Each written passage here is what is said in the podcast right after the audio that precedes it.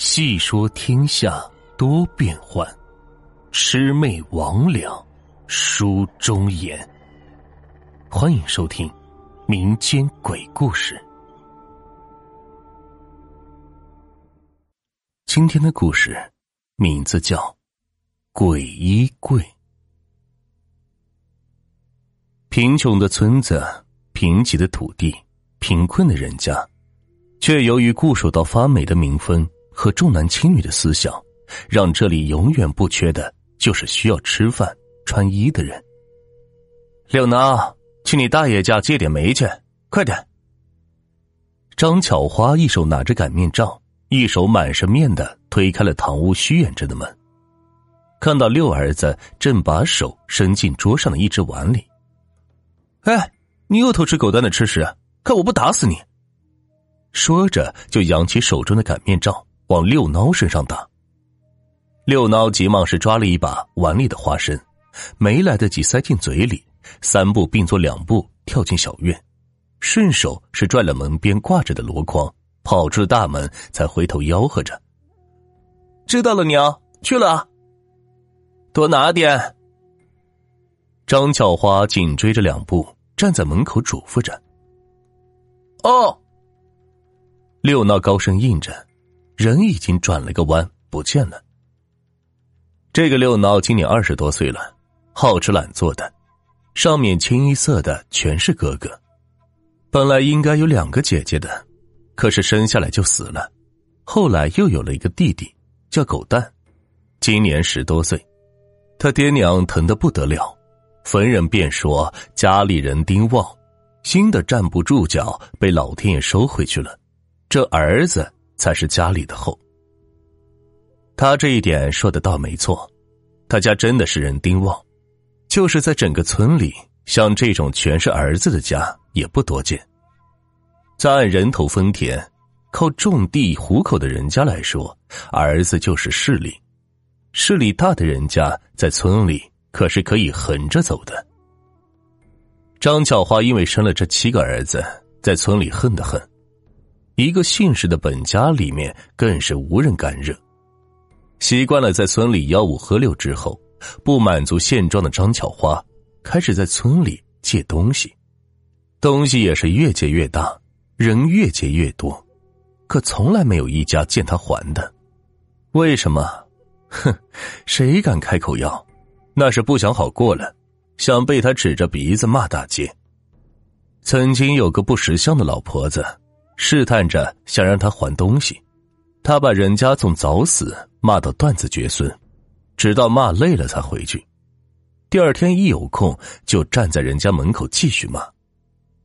本来肥胖的身体叉着腰，像极了一个大号的水缸，腰上的肉一圈一圈的颤颤巍巍的堆在身上。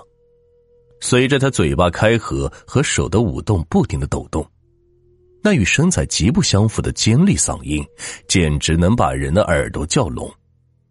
这还不算完，还领着自己儿子往人家关闭的门上砸石头，可把老婆子吓坏了，连门都不敢出。从那以后，也再也没有人敢去要回借走的东西，被借的也只能是自认倒霉。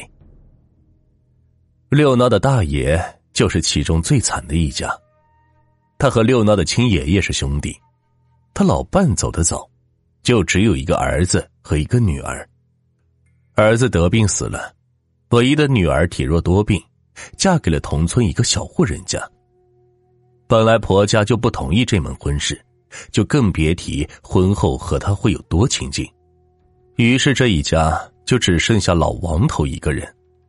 那就是王巧花眼里的活靶子，这不，他把老王头家里能借的都借了个遍，还惦记着房里剩余的东西。老王头是被借怕了，但同脉的亲戚让他不能也不敢拒绝，只能是弓着腰身坐在屋里叹气。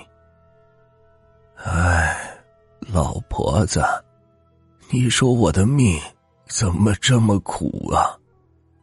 要是你还在就好了，还能有人跟我说说话。老王头边说边粗糙的手掌抚摸着床头的衣柜。那是老伴在的时候最喜欢的东西，也是家里唯一一件像样的家具。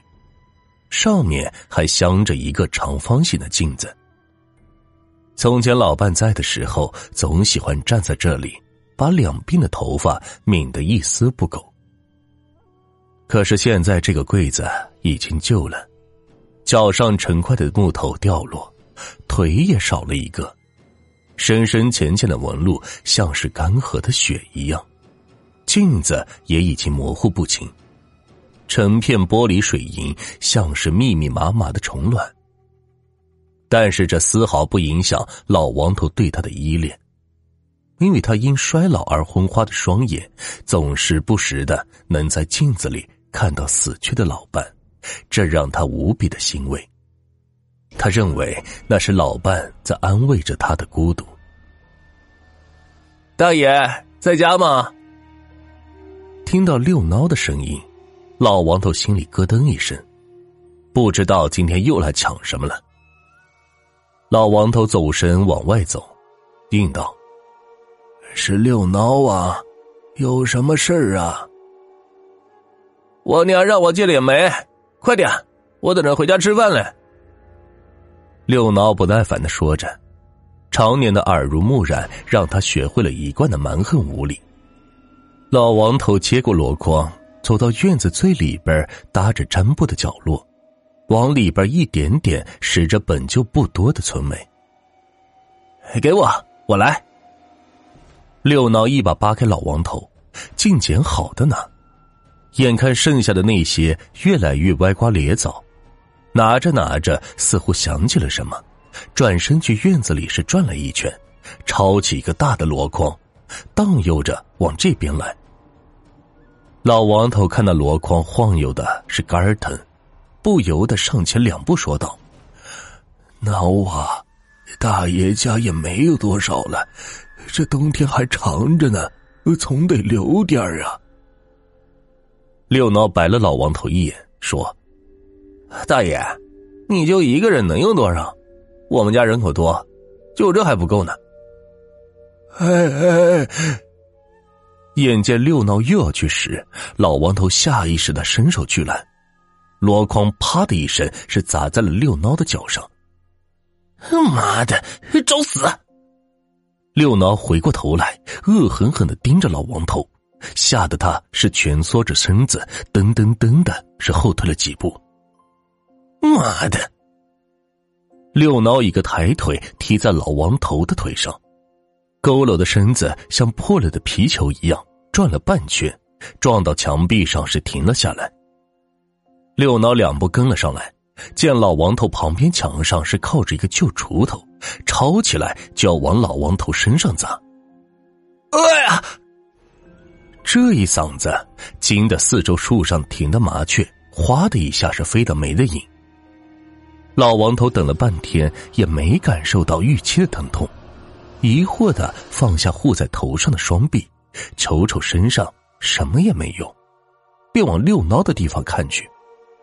这时六孬正双手捂着头蹲在地上，指缝里往外泼泼的流着血，地上的锄头和把。已经分了家，锄头上还沾着一片血和一小撮毛发。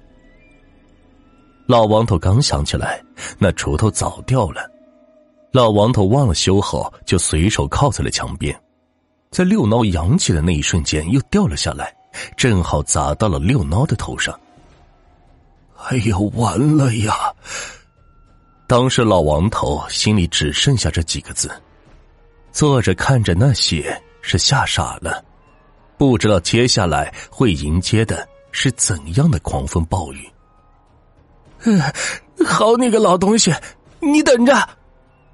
六孬捂着脑袋跑了，只剩下在地上瑟瑟发抖的老王头。半晌，老王头才爬起来，一步步走进里屋，一屁股坐在了那个旧衣柜旁边，靠着柜身滑坐到地下。老伴呀，这下该怎么办呀？那群狼崽子不把我吃了才怪！我的命怎么这么苦啊？不知道哪里来的一阵风，吹动了老王头的头发，像是在抚慰。只是老王头现在感受不到，只是在为自己接下来的境遇担心。咚的一声巨大的撞击声，夹杂着尖锐和粗哑的谩骂声，打破了小院暂时的宁静。老王头，你给我出来！好呀，还敢藏起来？都给我去找，往死里打！是张巧花的声音。接着，老王头便看到一群壮年男子闯进了里屋，朝着自己的方向气势汹汹的走了过来。老王被七手八脚的拎了起来，一拳落在了脸上。老王头只感觉到一阵天旋地转，就瘫倒在衣柜旁边的地上。接着，身上的拳脚如雨点般落了下来，疼呐，哪儿都是疼的。那疼痛如大网一般，把老王头从头到脚直罩住，还直往骨头缝里钻。老王头只觉得这身子已经不是自己的了。你听着，现在你这家里所有的东西都是我们的，是你陪我家遛孬的。今天没打死你，算是你便宜了。信不信我拆了你的骨头喂狗？此时的老王头已经进气多出气少，不能动弹了。六孬家人也似乎消了点气，呸了几口是出去了。只听外面一阵是叮叮咣咣，又不知道又被拿走了什么，家里又被毁成了什么样。外面重归安静，没一个人来看看老王头，没有人去想这样大的年纪怎么经得起这一顿打。只剩下老王头一个人紧贴着旧衣柜，手上的鲜血是沁入了掉色的柜体，嘴角的血沾上镜子。渗入了镜子的缝隙。本集就到这里，下集更精彩。